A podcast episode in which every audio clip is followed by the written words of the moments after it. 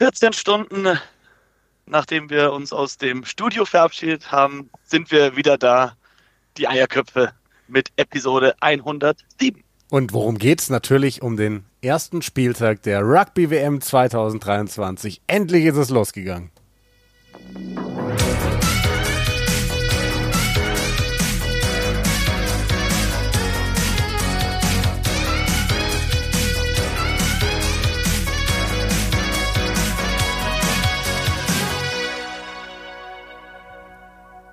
Das ist jetzt die Lösung. Letztes Woche, letzte Woche haben wir Werbung gemacht für Zoom, für Skype. Heute machen wir Teams. Und es ist das einzige Programm, bei dem ich, wenn ich nicht mit dir zusammensitze, unsere Musik voll höre. Oh, hast du das bei den anderen nicht gehört? Geil. Also ab jetzt nur noch Teams. Und die Musik hat dich jetzt endgültig aufgewacht, oder? Du hast mir gerade von deinem Tag erzählt, Wecker ging um sieben, hast gesagt, auf gar keinen Fall. Äh, hast die nochmal auf 8.30 Uhr 8.30 äh, äh, ich bin dann wirklich um 8.30 Uhr aufgestanden, direkt dran. Äh, erstmal von zu Hause aus gearbeitet und dann später ins Büro gefahren. Ja, die schlauchen schon so Tage oder vor allem so ganze Wochenenden, ne?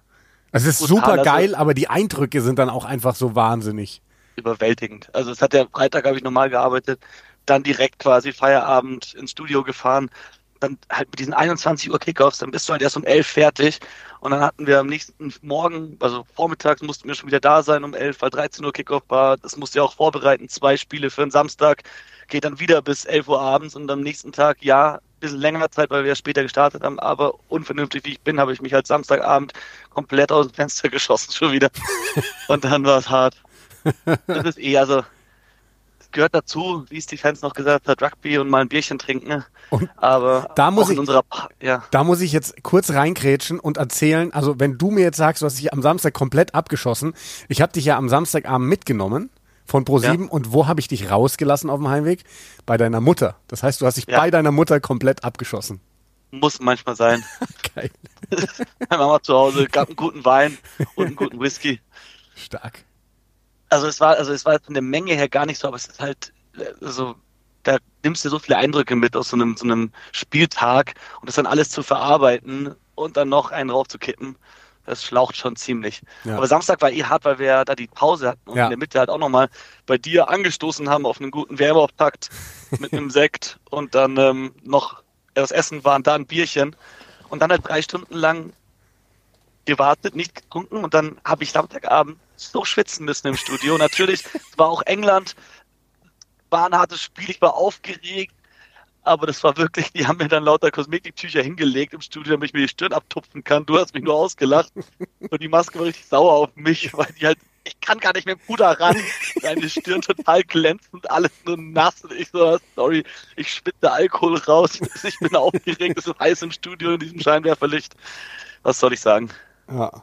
Was ein Wochenende. Das Schöne Was ist, ein Das Schöne ist, Für mich als der, ja. dass, dass du jetzt hier erstmal berichtest, dass du quasi unter Alkoholeinfluss dieses Spiel kommentiert hast und dabei haben wir gerade das Angebot bekommen, dass der Podcast auf der ran.de Seite auftauchen soll. Vielleicht müssen wir uns irgendwie ein bisschen also, mehr zusammenreißen hier. Nee, ich war ja nicht betrunken. Also, das ist, ja, also wir haben ja, zwei Gläser Sekt und ein Bier getrunken. Ne? Ich weiß. Äh, irgendwann mittags ich glaube, äh, das ist in Ordnung.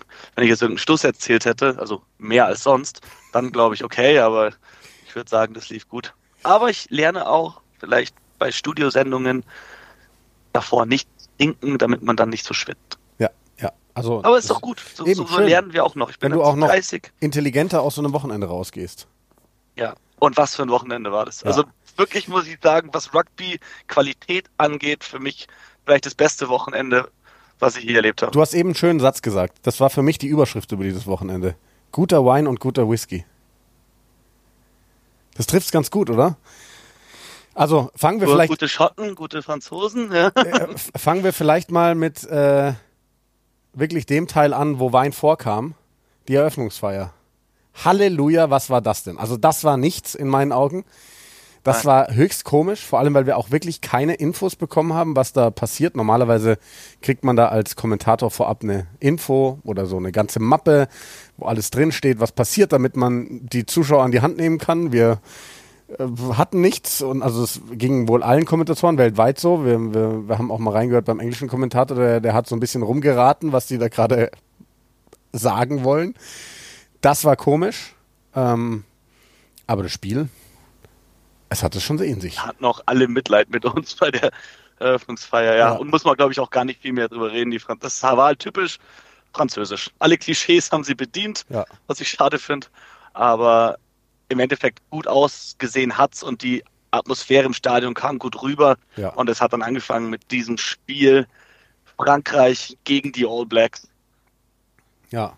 Das hatte alles. Das hatte das Drama gleich am Anfang an. Frankreich erstes Tackle verpasst, bevor sie überhaupt eins gesetzt haben, lassen sie Rico Ioane durch die Mitte durchlaufen. Bodenberg mit dem perfekten Crossfield-Kick auf Mark Telair. Und Neuseeland geht halt so in Führung und du merkst, die Franzosen sind aufgeregt. Mhm. Aber sie haben halt mit Thomas Ramos einen so fucking geilen Kicker. Ja. Und deshalb wirklich, wenn du weißt, dass du so einen soliden Kicker hast, dann gibt es dir Sicherheit. Du weißt, du wirst punkten. Und dann haben sie es halt auch hinten raus noch geschafft ja, mit Tries und allem drum und dran. Das äh, für mich beeindruckendste bei den Franzosen ist wirklich, wie sie diese ganzen Rückschläge weggesteckt haben, weil du hast es gerade gesagt, sie waren nervös, definitiv. Dann hast du dieses Verletzungspech mit Entermark raus, mit Willemse raus fürs ganze Turnier, Bay und Donti, die du nicht einsetzen kannst. Und dann kassierst du nach gut 90 Sekunden direkt einen Try von den All Blacks. Da brechen schon manche Mannschaften ein oder die Nervosität vervierfacht sich danach. Nicht so bei den Franzosen. Ähm, das ist wirklich eine so nervenstarke, gewachsene Mannschaft geworden über die letzten paar Jahre. Das, äh, das war schon Wahnsinn. Und sie waren hinten raus, vor allem waren sie einfach stärker, fitter und äh, klarer auch im Spiel, würde ich mal sagen. Und aus französischer Sicht auch krass zu sehen, selbst wenn Antoine Dupont nicht sein bestes Spiel macht, kann Frankreich brutal mit jedem mithalten. Mhm. Also für Dupont wirklich ein unauffälliges Spiel. Spielerbehaftet. Aaron Smith hat ihn zweimal am Scrum erwischt. Generell Aaron Smith mit einem guten Spiel. Dupont kaum so in Aktion getreten, wie man es kennt. Kein richtiges Phasenspiel von Frankreich. Viel mehr gekickt. Ja, war auch, weil es heiß war und der Ball rutschig war. Aber wie Frankreich vor allem im Sturm das gemacht hat und dann, also Intermark ist verletzt. Upsteps Mathieu Jalibert, unser Jalibert. und dieser Richtungswechsel für den Pinot Try, musst du wirklich sagen, das ist so genial gemacht, das ist auch geplant, dass sie da von der rechten Seite kommen, zwei Stürmerphasen, um die Mitte zu gehen. Normalerweise würdest du erwarten, dass sie mit der Quelle spielen und weit in die Richtung gehen. Jalibert kommt rum mit, ich glaube, es war Moefana, der mitgegangen ist und um ihn rumloopt und er hält genau vor Vai, bleibt er stehen, als ob er den Poppers spielen würde, damit der Spieler rumkommt steppt dann aber selber auf die Außenschulter, lässt Vai stehen und kann dadurch den letzten Mann binden. Der Pass auf Pinot so geil rausgespielt und das war wirklich klasse von Jalibert. Und da sind ja. alle Spieler zu ihm hingerannt, auch Pinot legt den Try, rennt zu Jalibert hin, springt ihn auf die Schultern. Die wissen auch alle, was für ein Druck auf dem war vor der Partie und auch in der Partie und dann mit so einem Play rauszukommen. Ey, ich bin sehr gespannt, wie Jalibert sich in dieser WM noch weiter mausern ja, wird, voll. weil er ist schon klasse. Ja, ja, ja. Ähm, wo du gerade den Namen Vai erwähnst, äh, war ja der Schockmoment für die All Blacks direkt schon vor dem Spiel. Sam Kane, der Kapitän, war letzt beim Captain's Run. Dann haben sie so umgestellt, dass Dalton Papali'i, der eigentlich auf der 6 starten sollte, auf die 7 gegangen ist und äh, Tupo Vai eben reingekommen ist. Der war unsichtbar, haben wir, haben wir beide gesagt. Also da kam viel zu wenig. Ähm, auf der dritten Reihe hat eigentlich nur Adi Savea wirklich abgeliefert. Der, der war ganz gut. Ähm, die Tiefe ist nicht mehr so da bei den All Blacks. Das ist so der Eindruck. Also die, die Jungs, die da momentan in der also zweiten Reihe bildlich, jetzt nicht auf der Position, sondern ähm, in der zweiten Formation oder wie auch immer stehen, die, die können das nicht so gut auffüllen, wie es früher mal der Fall war bei Neuseeland. Also das ist jetzt mal so der, der Eindruck vom ersten Spiel. Ja, ich habe auch das Gefühl, dass sich der Gameplan bei Neuseeland verändert hat durch die Verletzung von Kane, weil wenn wir uns die dritte Reihe anschauen, hatten sie eigentlich drei Siebener in der dritten Reihe stehen. Mhm. Sam Kane, klar, der hat auch auf der Sieben gespielt, Papa Lee und Adi Savea sind beides eigentlich auch Siebener. Was für mich sagt, die wollten am Breakdown hart äh, competen. Ja. War allerdings nicht möglich, ähm, weil sie dann, also beziehungsweise es wäre möglich gewesen, aber du stellst das komplett um. Du nimmst bei, der eigentlich eine zweite Reihe ist, stellst ihn auf die dritte Reihe, auf die sechs, was dir mehr Physis gibt, aber du auch langsam an den Rucks bist. Und ich habe irgendwo, glaube ich, gelesen, dass Frankreich nur drei oder vier Penalties überhaupt kassiert hat in dem Spiel. Das mhm. heißt, Neuseeland war nicht gefährlich am Breakdown. Und das hättest du halt mit Sam Kane, glaube ich, mehr gehabt. Und Vai konnte es auch nicht so dominieren. Du hast generell wenige harte Carries im Spiel gesehen, weil es hatte über 30 Grad, die Spieler waren durchgeschwitzt, der Ball war rutschig dadurch. Jeder Carry hart in den Kontakt hätte war ein Risiko, den Ball, dass er da rausspringt, egal wie fest du ihn hältst, der kann dir da einfach rausfallen. Deswegen war es weniger. Es war ein Spiel mit viel Kicken, mit auf Fehler vom Gegner äh, hoffen und Penalties holen. Und da war Neuseeland nicht drauf eingestellt. Waren aber trotzdem auch positive Sachen bei Neuseeland dabei. Was war für dich gut bei Neuseeland? Also vor allem hat man gesehen, dass Rico Ioani, finde ich, auf der 13 ein brandgefährlicher Spieler ist. Allein dieser Durchbruch da am Anfang. Ähm, ich glaube, da ist die Mannschaft gefordert oder auch das Trainerteam, ihn mehr einzusetzen ins Spiel. Ähm, sie haben physisch gut dagegen gehalten, in meinen Augen. Das, das war für mich schon so eine Frage, weil die Franzosen da einfach ähm, mega aufgebaut haben, so die, die letzten Jahre. Das waren eigentlich für mich so die zwei Hauptpunkte, die ich bei den All Blacks gesehen habe. Hast du noch ja, was? Boden Barrett. Boden Barrett war stark, ja. Das hat mir gut gefallen. Auf der Schussposition hat, finde ich, mit das beste Spiel bei Neuseeland gemacht. Richie Mwanga, auch der Try-Saving-Tackle gegen Damian Pinot. War schon auch einiges dabei bei Neuseeland, vor allem individuell gute Aktionen, aber als Team dieses Unantastbare, was wir lange von Neuseeland kannten, was sie aber wirklich seit der wir 2019 verloren haben, ist einfach nicht mehr da. Mhm. Ja, voll. Trotzdem, Frankreich, was soll, was soll man sagen? Ich glaube, äh, ich habe in einem anderen Podcast gehört, dass es Rekord-Zuschauerzahlen für ein Rugby-Spiel waren. Ähm, Nochmal mehr als beim Viertelfinale 2019 und, glaube ich, nur drei Millionen Zuschauer weniger als das Fußball-WM-Finale. Also Frankreich ist im Rugby-Fieber und ich hoffe, dass es noch ein bisschen mehr rüberschwimmt nach Deutschland äh, aufgrund der Nähe einfach. Und das, was sie da für eine Party feiern in Frankreich, ist richtig stark. Ja. Bis auf die Hymnen. Ja. Das ist eine also, Katastrophe ist eine schwierige Geschichte. Ich meine, diese Kinderchöre, da gibt es ja immer auch eine, eine Story dahinter. Das sind alles Kinder mit, mit einem schwierigen Background, jeder einzelne. Ja, das ist ja auch alles schön und gut. eine gute ich, Geschichte. Ich will denen ja auch nichts Böses den Kindern, ja. aber du kannst bei einer Rugby-WM nicht die Hymnen kaputt machen und sie werden kaputt gemacht. Also, ja. und äh, ich weiß, dass ich auch nicht der Einzige bin, der es so sieht, weil wir haben wirklich zahlreiche Zuschriften bekommen über die Eierköpfe, über Privataccounts am Wochenende, wo es ganz, ganz viel auch um die Hymnen ging überall im Netz. Ich habe auch, ich habe auch getweetet oder geixt, keine Ahnung, wie man jetzt sagt, äh, dass im Endeffekt World Rugby raubt uns da potenzielle Erinnerungen. Mhm. Also eh, für die Ewigkeit. Dieses Eröffnungsspiel im Stade de France, die französische Hymne, wo das ganze Stadion mitbrüllt. Ich glaube, wenn du das mit Stadionatmo gehabt hättest und nicht mit diesem Kinderchor, das wäre um die Welt gegangen. Das wäre viral gegangen. Ja, definitiv. Und das, also diesen Aspekt des Spiels brauchen wir zurück.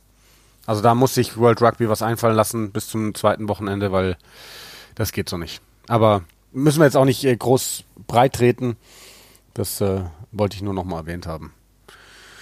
Ähm, ja, was, das war, was, war der perfekte Auftakt. Frankreich ja. gewinnt gegen Neuseeland. Wir waren komplett euphorisch und dann ging es in den zweiten Tag und du hast solche Spiele bei WMs, vor allem in der Vorrunde natürlich viel. Äh, da hatten wir ein paar Spiele, die, die sehr deutlich waren. Unter anderem Italien, Namibia. Und da muss man sagen, ja, die All Blacks sind natürlich riesengroßer Favorit, Zweiter jetzt zu werden in der Gruppe, aber die müssen an diesen Italienern erstmal vorbei. Und die Italiener, das hast du ja eingangs dann direkt gesagt, die wollten einfach gar nichts zeigen in dem Spiel. Die wollten sich nicht in die Karten schauen lassen. Die, das könnte auch so weitergehen. Ich weiß nicht, wann spielen sie gegen die All Blacks? Ist es am letzten Spieltag? Oder kommt es? Gar nicht reingeschaut. Ich glaube, das ist das letzte, ja. Ähm, und ich glaube, bis dahin werden die ziemlich hinterm Berg halten, was bei denen so geht, weil die werden sich jetzt natürlich auf dieses All-Black-Spiel konzentrieren. Ah, nee, All Blacks haben das letzte Wochenende frei. Ich glaube, das ist das vorletzte, dass Italien gegen Neuseeland spielt. Und am letzten Gruppenwochenende spielen sie, glaube ich, gegen Frankreich. Ich schaue gerade in den Plan rein. Es ist am 29. September Neuseeland gegen genau. Italien. Genau. genau, ja. Das ist das vorletzte Wochenende. Und da wird Italien sich drauf konzentrieren. Italiener ja. spielen dann am letzten Spieltag gegen Frankreich. Das ist für die eigentlich perfekt. Weil dieses Frankreich-Spiel ja. ist im Endeffekt jetzt egal. Das ist für sie ja. egal. Wenn es andersrum wäre, wäre es schwieriger. Sie werden sich auf dieses Spiel gegen die All Blacks voll konzentrieren. Davor spielen sie ähm, noch gegen Uruguay. Das ist dann am 20. September, morgen, äh, übermorgen in der Woche, also Mittwoch dann. Ähm, und dann werden die versuchen, irgendwie die Überraschung gegen die All Blacks zu schaffen. Und Namibia tut mir leid, nach der Orbex Niederlage das nächste Spiel gegen die spielen zu müssen. Ja. Das ist dann das Spiel am Freitag, live auf Pro7 Max, 20.45 Uhr geht's, glaube ich, los. Ja. Genau. Und ähm, ja, gut, danach hattest du Irland gegen Rumänien, muss man nicht groß drüber sprechen, glaube ich. Ähm, deutlich Irland, Irland, aber auch Statement richtig stark. Ja, mit voller Kapelle 82. gespielt. Ja. Ähm, Australien, Georgien, starke Australier. Ja. Ähm, Eddie Jones. Georgien aber mit, mit einem fehlerbehafteten Spiel. Also Georgien war nicht so schlecht. Die haben auch wieder Durchbrüche geschafft und man sieht bei Georgien, da steckt was dahinter. Also auch wenn es dann gegen Wales wieder geht und gegen Fiji, äh, da wird Georgien jeweils mithalten können, bin ich mir sicher. Ähm, Georg äh, Australien hat vor allem super angefangen. Die haben jede Chance genutzt, die sie hatten. Und ähm, da, Eddie Jones weiß ja, wie man World Cups spielt. Ja. Ja, und ähm, dann, also mit dem Spiel will ich mich jetzt auch gar nicht so lange aufhalten, weil ich wenig davon gesehen habe. England gegen Argentinien. Was war das denn bitte? Rote Karte gegen Tom Curry in der dritten Minute. Erstmal gelb, dann später abgegradet. Das ist ja das neue System bei der WM, was mir übrigens ja. gefällt, weil es einfach viel, viel schneller geht. Ähm, und ich hatte dann noch zu dir gesagt, weil wir konnten ja nicht mit Spielbeginn draufgehen, weil noch College Football vor uns lief. An dieser Stelle muss man vielleicht mal sagen, da haben uns natürlich auch einige Fans erbost geschrieben, obwohl wir das ja angekündigt hatten. Wir haben da keinen Einfluss. Wir werden das auch nicht ändern können. Und es sei euch allen mal gesagt, dass College Football einfach deutlich mehr Zuschauer hat als Rugby. Damit müssen wir leben in diesem Land. Das ist so. Auch das wird sich wahrscheinlich nicht ändern. Auch wenn die Zahlen gerade am Auftaktspiel Frankreich-Neuseeland bombastisch gut waren besser als äh, bei der Fußball-U21-Nationalmannschaft, die vor uns lief da. Ähm, aber dementsprechend College Football geht auf diesem Sender vor, weil es auch einfach regelmäßig läuft, weil es eine gewachsene Zuschauer-Dings hat. Und es ist am Ende des Tages ist es zwar ärgerlich, dass wir dann erst später draufgehen können, aber es ist auch eine große Chance, um eben wieder so ein paar Football-Fans auch für Rugby zu begeistern. Und dann. Ja, und ich glaube, das ist uns auch gelungen. Also wir haben auch viele Zuschriften von Leuten bekommen, die das erste Mal äh, zugeschaut haben. Äh, bei mir in der Arbeit auch viele Arbeitskollegen, die mich, die mich angesprochen haben. Ja, kannst du noch mal mehr erklären? Und, und andere, die sagen, ah, super. Das ist immer die Grätsche zwischen für Neulinge erklären und aber auch den, den gestandenen Rugby-Fans gerecht zu werden mit ein paar Analysen etc. Ich habe das Gefühl, wir werden besser, immer besser darin. Ähm, ich glaube auch, dass wir weniger erklären müssen, mehr, weil wir viele Fans haben, die auch von 2019 dabei sind und so, aber muss in jedem Spiel die Grundregeln einfach einmal ja. fallen lassen, sonst verlierst du die Leute. Ja, absolut. Ähm, aber wie gesagt, also England. es gibt natürlich Boah. immer Leute, die das stört, aber ich glaube, wir haben dann einen ganz guten Mix gefunden. Und jetzt England. Ähm, Wahnsinn. Spielst in Unterzahl, klar, gab es dann auch noch die gelbe Karte gegen Argentinien und du hast kurze Zeit 14-14. Aber auch da, du bist ja erstmal nach der roten Karte 0-3 in Rückstand geraten. Und dann ja. hat Argentinien bis zur letzten Minute des Spiels nicht mehr gepunktet mit einem Mann mehr für die meiste Zeit. Und George Ford haut drei Drop Goals in neun Minuten rein. Bist du komplett ja, Banane. Die beiden erst noch quasi von der Mittellinie. Die waren so klasse getroffen, die waren so gut gekickt. Das ist so ein schwerer Skill. Du hast es auch gesagt. Da kommt der Druck, da laufen die Spieler auf dich zu und dann haut der die raus, macht da drei hintereinander. Das dritte von weiter vorne, aber so eiskalt. Und es ist halt so frustrierend für Argentinien gewesen. Du hast gemerkt, die finden gar nicht mehr ins Spiel, die wissen nicht, was hier passiert. Und England, so gut haben wir sie einfach seit wirklich der letzten WM nicht spielen ja. sehen. So eine englische Performance. Und ich, England wird von vielen Fans gehasst. Außer den England-Fans. Alle anderen Nationen hassen England. Und ich, es muss nicht verstecken. Ich bin ein riesiger England-Fan. Es hat mir so viel bedeutet, so eine Performance von der Mannschaft zu sehen ist, glaube ich, auch wichtig für die Rugby-Landschaft, dass England gut spielt. Und es gab einen Moment, da hatte ich wirklich Tränen in den Augen. Muss man überlegen, was die in den letzten Wochen und Monaten und Jahren sich anhören mussten, diese England-Spieler, vor allem in den letzten Wochen mit den Vorbereitungsspielen, wie die überall kritisiert wurden, von eigenen Fans hauptsächlich.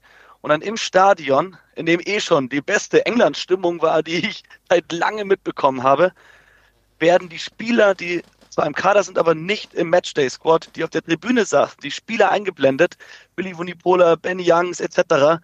Und das Stadion jubelt und du siehst den Spielern an, die wollen es nicht, die, die können sich nicht verkneifen. Alle lachen und lächeln. Und da habe ich so eine Gänsehaut bekommen, was die sich haben anhören müssen in letzter Zeit. Und dass einfach die Fans ihre Spieler erkennen auf dem Bildschirm, auch wenn die gerade nicht auf dem Feld stehen und die abfeiert und die bejubelt. Das war so ein schöner Moment für mich. Wirklich bekomme ich immer noch Gänsehaut, wenn ich dran denke. Haben ja. die so verdient. Ich bin so gespannt, wie das weitergeht in dieser Gruppe. Ob Argentinien sich erholt von dieser Niederlage, wie gut Japan ist. Wir haben das erste Spiel gestern auch gesehen gegen Chile, aber ich finde, da kannst du keine Schlüsse ziehen. Ähm, England wirkt Samoa. mega gut. Ent ja, klar, die sind auch noch da. Ähm, England, der Line Speed, brutal. Haben wir dann auch gesehen. Ähm, in welchem Spiel war das nochmal? Wo wir das nochmal Südafrika, Südafrika, Schottland. Südafrika, Schottland. Äh, wovon ich ja nicht so viel gesehen habe, wegen Basketball-WM-Finale, was ich gestern auch noch begleiten durfte. Es war echt ein krasses Wochenende. Ich habe noch gar nicht realisiert, was da alles so passiert ist. Ähm, das ist, also Line Speed wird wieder sehr, sehr entscheidend bei dieser WM. Und England hat gezeigt, dass England da on top ist. Südafrika ist da gut. Und ich bin gespannt, welche Nationen sich da noch zeigen in die Richtung. Weil entweder hast ja. du es jetzt oder du hast es halt nicht im Turnier. Frankreich natürlich auch äh, sehr gut darin. Sean Edwards hat die da perfekt eingestellt. Ähm, Argentinien muss man aber auch erwähnen, enttäuschend. Mhm. Wir kennen Argentinien mit, mit, mit aufregendem Angriffsspiel. Wir kennen Argentinien mit harter Verteidigung. Wir kennen Argentinien als passionierte Mannschaft. Und diese rote Karte hat sie mehr aus dem Konzept gebracht als England. Ja. Und das haben wir, wir, wir wiederholen es auch öfters, aber es ist gar nicht so leicht, gegen 14 Mann zu spielen. Du stellst dann halt hinten nicht drei, sondern nur zwei, die hinten abdecken. Dafür hast du trotzdem zwölf in der Linie vorne, die verteidigen. Genauso wie wenn du ein volles Team hättest. Da müssen deine zwei hinten Fullback Wing müssen halt härter arbeiten, aber im Endeffekt kannst du es gut verteidigen. Du darfst halt nicht, weil du jetzt ein Mann mehr bist im Angriff, denken, ne? ja, da wird schon von selbst die Lücke aufgehen. Du musst den gleichen Gameplan behalten. Und bei Argentinien hast du gemerkt, da war keine Struktur mehr da. Die haben nur noch sich gefragt, wann, wann, wann kommt denn endlich der Vorteil, den wir haben sollten mit einem Mann mehr. Und der kam halt nicht. England hat das so souverän runtergespielt. Ja, ist auch erst als dann Carreras zurückkam nach der gelben Karte, da stand es ja immer noch 3-3. Erst dann kam die Phase, wo George Ford seinen Dropgoals ausgepackt hat. Da war es wirklich wieder 14 gegen 15 und in Unterzahl haben sie es einfach so clever gemacht. So gut. So, so gut. Also es ist wirklich. Mario Itoje wieder wie früher. Ja. Joe stimmt. Mahler kommt von der Bank, haut die harten Tackles rein. Also es war Manu Tuilangi sowohl im Angriff als auch in der Verteidigung. Maschine. Und ja. Owen Farrell muss auch erst wieder in diese Mannschaft zurückkommen. Er ist der Kapitän. Auf welcher Position bringst du ihn? Das ist echt eine gute Frage. George Ford? Ja, also ob du ihn vielleicht tatsächlich auf die 12 zurückbringst, weil George Ford kannst du jetzt eigentlich nicht mehr rausnehmen. Ja, aber Tuilangi hat halt so ein gutes Spiel auf 12 und auf 13 ist er halt ein bisschen weiter weg. Mhm. Ort kann dann Tuilangi nicht mehr so nutzen, wie er ihn da genutzt hat. Ich weiß nicht, ob George Ford, wenn Owen Farrell auf dem Feld ist, diese drei Drop Goals nimmt zum Beispiel. Ja. Weil Farrell die Hälfte der Calls, wenn nicht sogar mehr macht. Der bestimmt das Spiel. Ja, ja, spannend. Ich habe übrigens gerade, während wenn wir hier über Drop Goals und Co. sprechen, mal die Fantasy Liga aufgemacht. Oh nein, 106, so schlecht. 186 Menschen sind dabei in der Eierköpfe Total Rugby Liga. Mega geil. Und äh, ich muss mal festhalten, Frauenpower ist angesagt dieses Jahr. Total wahnsinnig. Die Mädels ziehen uns alle total ab. Wir haben führend eine Anna Marher und auf Platz 3 Franziska Sophie. Auf Platz 7 Marjem Wie würde ich auch mal sagen, vielleicht ein Mädel. Also freut mich, da auch viele Damen zu sehen. Ich stehe auf Platz 29. Simon, du? Ich schaue gerade, ich stehe auf Platz 83. Wow. Dabei ja. ist es doch für dich so gut losgegangen, oder? Ja, ähm, äh, wenn ich mal meine Punkte anschaue, Angus Bell hatte ich mir viel erwartet, nur drei Punkte. Ähm, dann Herring, zwar ein Versuch, 23. Fischetti, zweite Reihe. Tuisui hat nur sieben Punkte bekommen. Ich hatte Himeno in der dritten Reihe, der mhm, hat sich beim Aufwärmen verletzt, verletzt ja. für Japan, das war bitter. Ähm, und dann Kerevi nicht viele Punkte. Keenan war mein Kapitän. 62, der hat die meisten Punkte bei mir geholt, aber generell muss da mehr gehen. Ich habe am ersten Spieltag 426 insgesamt geholt. Ich habe 520 gemacht. Ich bin halt einfach besser ja. als du. Gewöhn dich ja, ist okay. ja. Äh, lass uns über gestern noch sprechen. Südafrika, Schottland. Das musst du vor allem jetzt übernehmen, weil da war ich, wie gesagt, noch im Basketballfieber. Und du hast es kommentiert mit Markus Grawinkel zusammen. Also, Ich habe mich auf diesen Sonntag mehr gefreut als auf alles andere an diesem Wochenende, also durch Auftakt, aber dann von den von den von der Spielqualität her dieser Sonntag und ich habe es dann auch in der Vorbereitung auch im Studio gesagt und bei Südafrika gegen Schottland wird es einfach richtig auf die Presse geben äh, und bei Fiji gegen Wales, das wird ein Feuerwerk, ein absolutes Spektakel und beides war so. Also Südafrika gegen Schottland. Schottland hat so gut gespielt, vor allem in der ersten Hälfte. Die haben Südafrika am Scrum dominiert. Die haben die zwei Penalties geholt am Ende der ersten Hälfte. Die haben alles weggetackelt, was ging. Die haben wirklich, glaube ich, Südafrika mit der Physis überrascht. Die haben das Spiel angenommen. Aber das war für mich dann auch der Schlüssel. Das haben schon einige Teams probiert, Südafrika in diesem Spiel, in dieser Spielweise zu schlagen, den physischen Battle anzunehmen, aber niemand schafft es, sie darin zu schlagen. Da sind sie einfach die Besten und vor allem in der zweiten Hälfte mit dem, was sie von der Bank bringen können, das schaffst du nicht dagegen anzukommen. Und das war genau bei Schottland. 6 zu 3 stand es zur Halbzeit und am Ende haben sie deutlich verloren. Äh, Finn Russell mit einer unglücklichen Aktion, da ist er auch reingerauscht und Aarons eigentlich auch ein No-Arms-Tackle, gab auch einen Straftritt gegen ihn, aber er hat sich dabei an der Rippe was getan und man hat gemerkt danach, der hat sich nicht mehr getraut, sein typisches Spiel, den Ball wirklich zur Linie zu nehmen, einen Tackler zu ziehen, um den Ball abzupassen, sondern er hat die ganz früh abgegeben, hat viel gekickt, war trotzdem gut. Ein 50-22 war auch dabei. Generell in der Hintermannschaft war Schottland auch stark, wahrscheinlich sogar ein bisschen besser, würde ich sagen, im offenen Spiel. Aber hinten raus Mani Liebok mit einem fantastischen Kickspiel aus der Hand, auch sein No-Look, Außenriss, ja, Crossfield-Kick auf Aronson, der nicht mal verlangsamen musste, perfekt in den Lauf rein. Das war wirklich perfekt. Liebok aber vom Kicking Tee, ich glaube, drei Kicks wieder daneben gehauen. Das war nichts. Irgendwann hat der Klerk übernommen, weil Liebok gar nichts getroffen hat. Und äh, Faf de Klerk dann besser, zwei von zwei. Generell Südafrika ist so stark, wie wir es erwartet hatten. Ja. An denen musst du dieses WM erstmal vorbeikommen. Gab eine Aktion in der ersten Hälfte. Es gab sogar auch im Spiel davor Japan gegen Chile. Ja. Kopf gegen Kopf-Tackle, gab eine gelbe Karte, Review wurde nicht abgegradet. Jesse Creel rennt nach vorne gegen Jack Dempsey, erwischt ihn voll Kopf gegen Kopf. Das sah aus wie 2009 bei der Lions Tour, Brian O'Driscoll gegen Danny Rousseau. Beide Spieler am Boden, und es wird sich nicht mal angeschaut. Es gibt keine Wiederholung davon bis viele Minuten später. Das fand ich, das kann ich nicht verstehen. Und on air machen wir es nicht, weil Schiedsrichter wir, wir nicht so hart kritisieren wollen, weil es auch nicht dazu passt, zu dem Gefühl, was wir dem, über den Sport vermitteln wollen. Aber, sorry, hier darf ich es mal sagen. Die Inkonsistenz, das ist, ja. warum zum Teufel ist das einmal eine rote Karte, einmal eine gelbe und einmal gar nicht bei der gleichen Aktion. Ein Kopf gegen Kopf in einem Tackle und bei Tom Curry war das noch das am wenigsten, wo er es selber steuern konnte, weil der Spieler gerade aus der Luft runterkam. Und ja, er war zu aufrecht und es ist seine äh, Verantwortung, deswegen gibt es eine rote Karte. Bei den anderen war es ein laufender Spieler und die sind aufrecht ins Tackle reingegangen, Kopf gegen Kopf. Einmal wird es gar nichts geben und einmal eine gelbe Karte. Also entweder die beiden Spieler werden im Nachhinein jetzt auch noch gesperrt wegen roter Karte oder Tom Currys muss runtergegradet werden, muss nur ohne Sperre sein. Ja, also, aber bin ich bei dir. Also ich, ich finde auch, dass, dass da einfach weiterhin keine Linie drin ist. Weil, also ich finde, Tom Curry ist rot und ich finde, das andere ist aber auch rot. Und äh, ja. kann halt nicht sein. Ja. Das hat mich aufgeregt.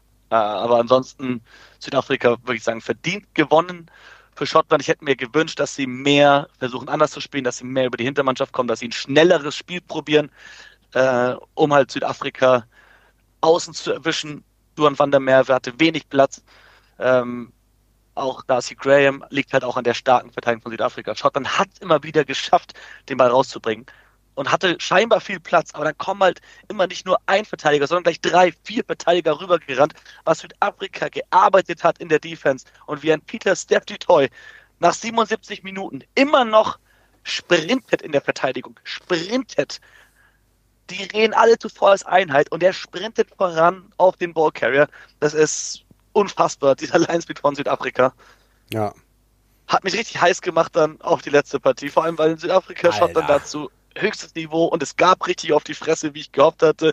Es gab eine kleine Schlägerei, es gab äh, brutale Hit Tackles, alles dran ein Spiel auf Augenhöhe, bis dann der zweiten Hälfte Südafrika die Klasse beweisen konnte, aber noch nicht so das Offensivspektakel, das gab es dann am Abend und jetzt darfst du. Boah, war das geil. Wales gegen Fiji. Mich haben ja viele für verrückt erklärt, äh, dass ich äh, dieses Spiel noch mache nach diesem Basketball-WM-Final-Ding.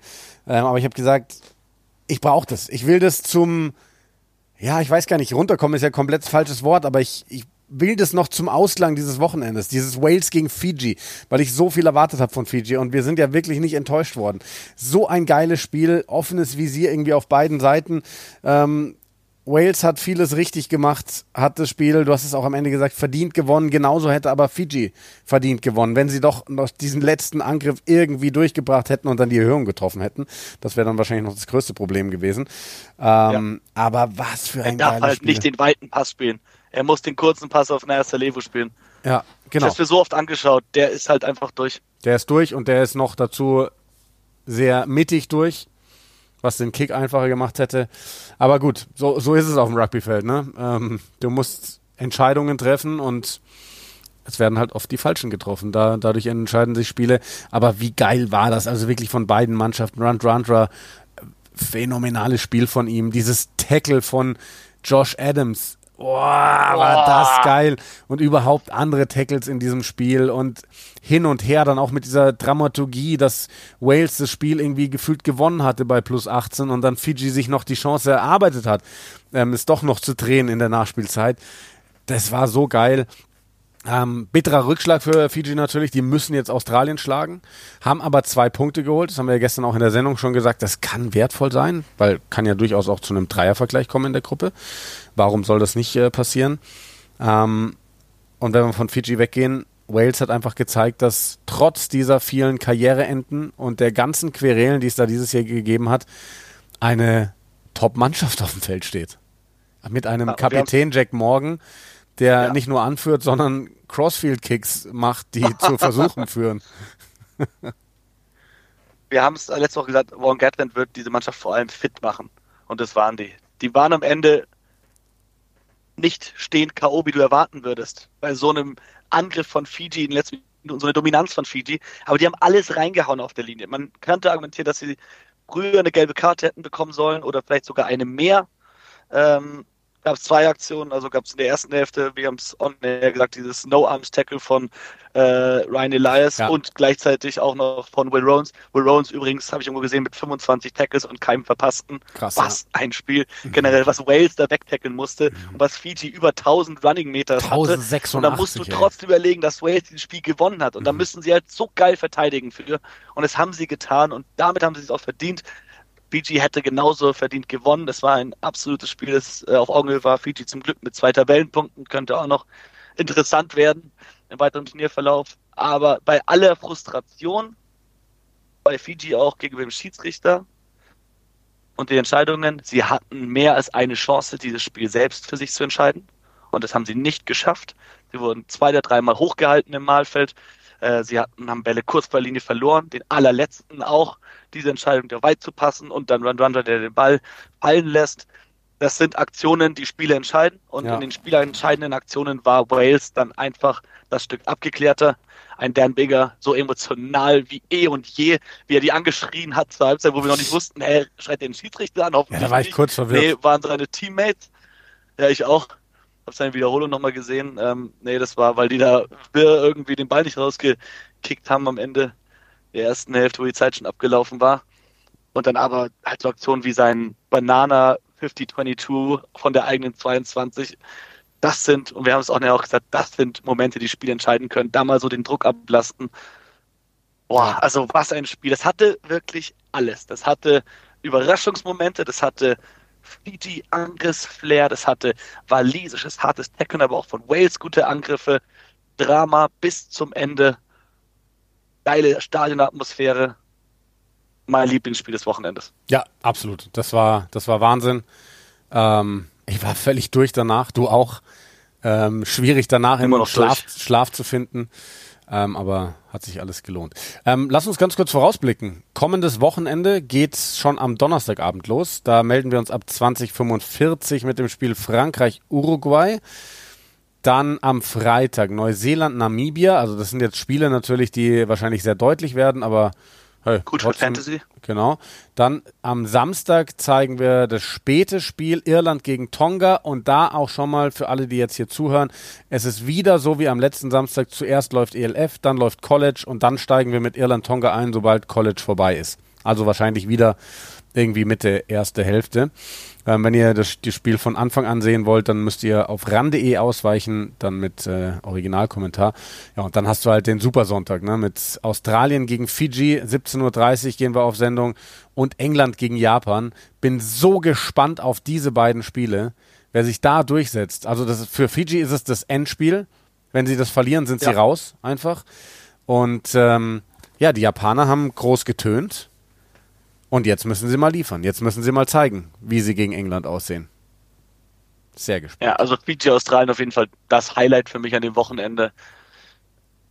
Wie wird Australien gegen Fiji spielen? Wie wird Fiji auftreten? Was lässt sich Eddie Jones einfallen? Wird Australien auch versuchen, Back to Basic, Rolling Mall, wie bei der letzten äh, WM, wo sie es dann darüber entschieden haben?